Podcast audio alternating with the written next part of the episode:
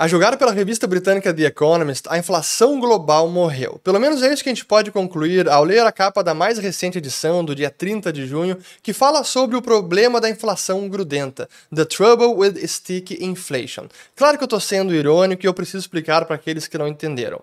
Muitas vezes capas de revistas, de jornais, são consideradas indicadores contrários. Isso é, aquilo que elas estampam nas manchetes é exatamente o oposto que ocorre logo mais adiante. E em especial a The Economist tem um histórico invejável, porque nas últimas décadas ela cravou topo, fundo de ativos, de mercados, de economia e até mesmo pontos de inflexão de eventos mundiais. E nesse vídeo eu quero repassar algumas capas importantes e também mostrar algumas evidências que embasam a minha informação de que a capa mais recente também pode entrar para a história como indicador contrário, porque sim, temos vários sinais positivos de que a inflação está em queda. Começando então aqui com um artigo bem interessante que até repassa algumas histórias do passado. Essa é uma sobre o Brasil, que foi lá em 2016 falando sobre a queda do Brasil e que marcou um fundo do mercado de ações do Brasil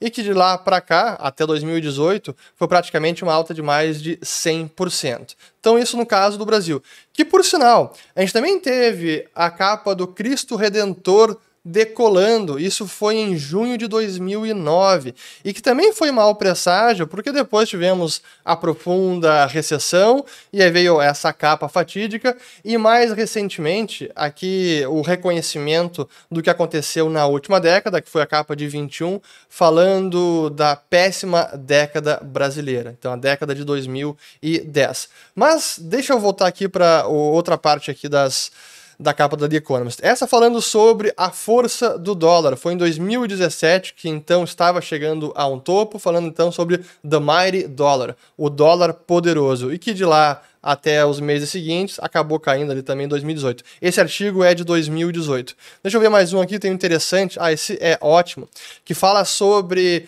o fim da era do petróleo, que foi aqui em 2004 e de lá até 2008, o petróleo chegou na máxima histórica, o preço do barril. Então, mais uma que foi uh, um grande indicador contrário. Eu acho que desse artigo era isso que tinha para mostrar. Pois bem, mas do caso mais recente, a gente teve aqui o, o Brent Donnelly, que fez até um tweet sobre isso, e foi que me é, motivou a fazer esse vídeo, que ele falou o seguinte, ó, com base nessa capa, a gente está tomando uma posição, estamos comprando o ETF ZROZ, Zeros, que significa, é um ETF da Pinco de bons americanos de mais de 25 anos de vencimento que não pagam cupom. Então eles acreditam que se a capa agora for premonitória a inflação cair, bonds devem, devem performar muito bem, por isso estão comprando bonds. Mas esse Donnelly é interessante porque ele fez uma análise no. Ele é um analista financeiro, ele fez uma análise também no seu site de vários momentos em que a revista The Economist ela acabou errando e foi um ótimo call de entrada ou de saída de ativo, ou para comprar, ficar long ou para shortear, apostar contra. E ele começou aqui no finalzinho de 2012 e ele fez essa análise considerando capas da revista Time e também da revista The Economist. E que as duas, nessa análise dele, são sim sinais contrários, um contrarian indicator, mas que as capas da Business Week e da Barron's empiricamente não podem dizer que são, não, não se pode afirmar que são contrários porque é mais aleatório. E aqui ele trouxe o, esse portfólio com base nos calls das capas, desde a capa do Time, que elegeu o Elon Musk como o homem do ano, foi no final de 2021, e aquele shorteou a Tesla, acabou ganhando 50%. Depois, em janeiro de 22, falando sobre as ambições das empresas de Big Tech, que ele shorteou Big Tech, ganhou 29%. Aqui outro interessante, ó, The Coming Food Catastrophe, onde a The Economist, até essa tem aqui, ó, vamos lá, essa capa, que foi em maio de 22, e com base nessa capa, ele apostou contra o preço da soja e com isso ganhou 50%. Outro bem interessante, vejam só este, Crypto's Downfall, que foi uma capa de novembro de 2022. E essa eu preciso mostrar porque realmente é muito interessante, que foi no dia 19 de novembro de 2022. Aqui tem o Crypto's Downfall, estamos falando da queda de cripto. E exatamente no dia 19 de 2000, 19 de novembro de 2022, vejam só, foi praticamente assim a, a mínima histórica. Vejam aqui, ó. Foi no dia 19, dia 20, ali domingo. Foi praticamente a mínima dos últimos, vamos lá, desde o topo histórico de quase 70 mil dólares por Bitcoin. E de lá até 2023, agora, é uma alta de praticamente 100%. Ele estava quase 15 mil, pouco mais de 15 mil dólares, e neste momento que estou gravando o vídeo, pouco mais de 30 mil dólares. Então esse foi um tiro muito certeiro. E aí tem vários outros aqui, quais que ele também traz, que eu vou deixar depois o link com vocês. Mas realmente é interessante notar porque são várias das capas da The Economist. Outra emblemática foi na véspera da pandemia, falando sobre as empresas de Big Tech chegaram a 2 trilhões de dólares. E logo depois, na última semana de fevereiro, 1 de março, os mercados foi aquela sangria que vocês sabem, todo mundo caindo 50%, 60%, uma loucura, logo depois da pandemia. Mais uma capa importante, setembro de 2020, falando sobre a energia do século 21, como a energia limpa vai refazer a geopolítica. E o que a gente viu foi justamente o oposto, foi a energia suja, os combustíveis fósseis, refazendo a geopolítica depois da invasão da Ucrânia pela Rússia.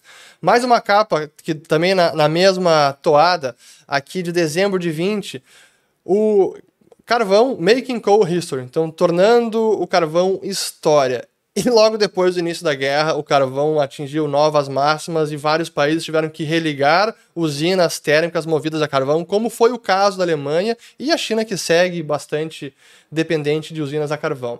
Deixa eu ver mais uma. Ah, sim. Então, 24 de março de 22, apenas a conclusão de como a capa anterior estava equivocada, sobre energia limpa. E aí, essa aqui fala justamente sobre 24 de março de 22, o jogo de força, a nova era da energia e da segurança, que claro, aí teve o problema da guerra e o choque energético. Então, é, se o histórico da The Economist nos diz alguma coisa, talvez a inflação realmente tenha morrido e o dragão inflacionário não preocupa mais. Mas eu quero trazer algumas evidências importantes de indicadores que eu já trouxe no passado, que foram os que me acenderam a luz vermelha de que a inflação poderia chegar no mundo, que eu sempre mostro para vocês, que é o M2, o agregado monetário que considera dinheiro, papel moeda ou meio circulante, e também depósito à vista, depósito a prazo, depósito de poupança aqui nos Estados Unidos. Que logo depois do estouro da pandemia e de todas as medidas de estímulos fiscais e monetários, chegou a um crescimento anual de quase 27%. Isso não se via desde antes da Segunda Guerra Mundial. Impressionante. E agora o que temos é uma contração do M2, onde em abril em que abril chegou a cair menos 4,6% crescimento anual, então houve uma contração, e na leitura de maio, menos 3,9% crescimento anual. Esse é um dado benigno, porque significa que o dinheiro em circulação está diminuindo. E se antes isso significava um potencial inflacionário, era um combustível inflacionário, agora temos não apenas um combustível desinflacionário, como deflacionário. Isso falando dos Estados Unidos. E quando a gente olha decompondo este M2, mostrando os depósitos, a gente vê a mesma foto. Aqui todos os depósitos bancários também teve uma contração de 5,4% anual em abril deste ano. É, realmente é inédito nos últimos 50 anos. Isso é realmente algo muito positivo quando se fala da inflação prospectiva. E é um gráfico recente que eu encontrei até, isso foi aqui no, no, na FinTwitch, que mostra como há uma defasagem entre a criação de dinheiro o aumento da oferta monetária e o impacto depois nos preços da economia. E a gente pode mostrar pelo, novamente, o M2, que teve o seu pico ali em 2021 e desde então vem em queda, até contraindo. E aí tivemos o impacto primeiro nos bens duráveis, que atingiu o pico aqui, o preço de bens duráveis, que atingiu o pico lá no começo de 2022. Aí depois, preço de bens não duráveis, que chegou ao pico em meados de 22. E finalmente, preços de serviços, serviço aqui, o núcleo de serviços, que recém atingiu o pico e é o que está demorando mais para arrefecer, porque sim, é a inflação mais grudenta, é aquela que reflete mais tardiamente o efeito da perda de poder de compra do dinheiro, isso é aumento de preços, e por fim também demora mais para arrefecer. Enquanto outros preços já estão arrefecendo, serviços ainda não. Então há uma defasagem quando a gente fala de o efeito da política monetária, efeito da oferta monetária, até impactar todos os preços de uma economia. No caso da Europa, a gente também vê uma foto similar. Aqui é o crescimento do M2, que é a linha branca, que agora em maio registrou 0,3% de crescimento anual, que é o menor de toda a história do euro. E olha a inflação na zona do euro, que também teve o pico no comecinho, no finalzinho do ano passado, e agora está em 6,1, está arrefecendo, enquanto o pico do crescimento do M2 foi ainda lá em 2020. Então, isso significa que, olhando pela ótica dos agregados monetários, da equação monetária, que eu faço sempre questão de mostrar aqui nos vídeos, esses dados são positivos e talvez a inflação comece a arrumar de fato mais para a meta. Vai ser uma inflação mais grudenta e difícil para retornar para os 2% que é a meta? Talvez seja, mas aquele surto inflacionário de que chegamos, no caso dos Estados Unidos, quase 10%, na Europa até ultrapassou 10%, é muito difícil de acontecer novamente sem o grande impulso monetário e fiscal que houve na pandemia. No caso da Europa, a inflação acabou sendo mais elevada até porque lá o choque energético foi maior. Então, pelo lado da oferta das commodities energéticas, o impacto nos preços acabou sendo bem mais pronunciado do que nos Estados Unidos. Mas, da mesma maneira, o estímulo fiscal monetário teve um papel muito importante. E eu encerro este vídeo mostrando um breve trecho do Agustin Carstens, que é o presidente do Banco de Compensações Internacionais da Basileia, falando sobre isso na, no, na, na coletiva que teve sobre o relatório trimestral que eles divulgam, onde foi falado sobre a dificuldade de trazer a inflação de volta para a meta de 2%. Mas esse trecho é muito relevante, então deixa eu colocar o trecho depois eu sigo. É bem curtinho. Vamos lá, tem legenda aqui. Vamos lá. There was also the recognition that uh, an important part of the increasing inflation had to do with the uh, stimulative, uh, the, with the effects of the stimulative impulse that was given at, at the time of the pandemic and with the Russia-Ukrainian war uh, through fiscal and monetary policy. Uh, and this was combined also, I would say, with the more uh, more difficulty in aggregate supply to respond to the impulses of aggregate demand. Então, o que, que ele está dizendo aqui? Que houve um reconhecimento de que parte do problema da inflação também tem a ver com os impulsos monetários e fiscais que foram adotados na, era, na época da pandemia, aí junto com o choque energético, e que a oferta agregada foi incapaz de atender o aumento da demanda agregada. E de onde veio esse aumento da demanda agregada? Justamente desses estímulos monetários e fiscais. Então, esse é o problema que temos da inflação mundial, que sim está caindo caindo.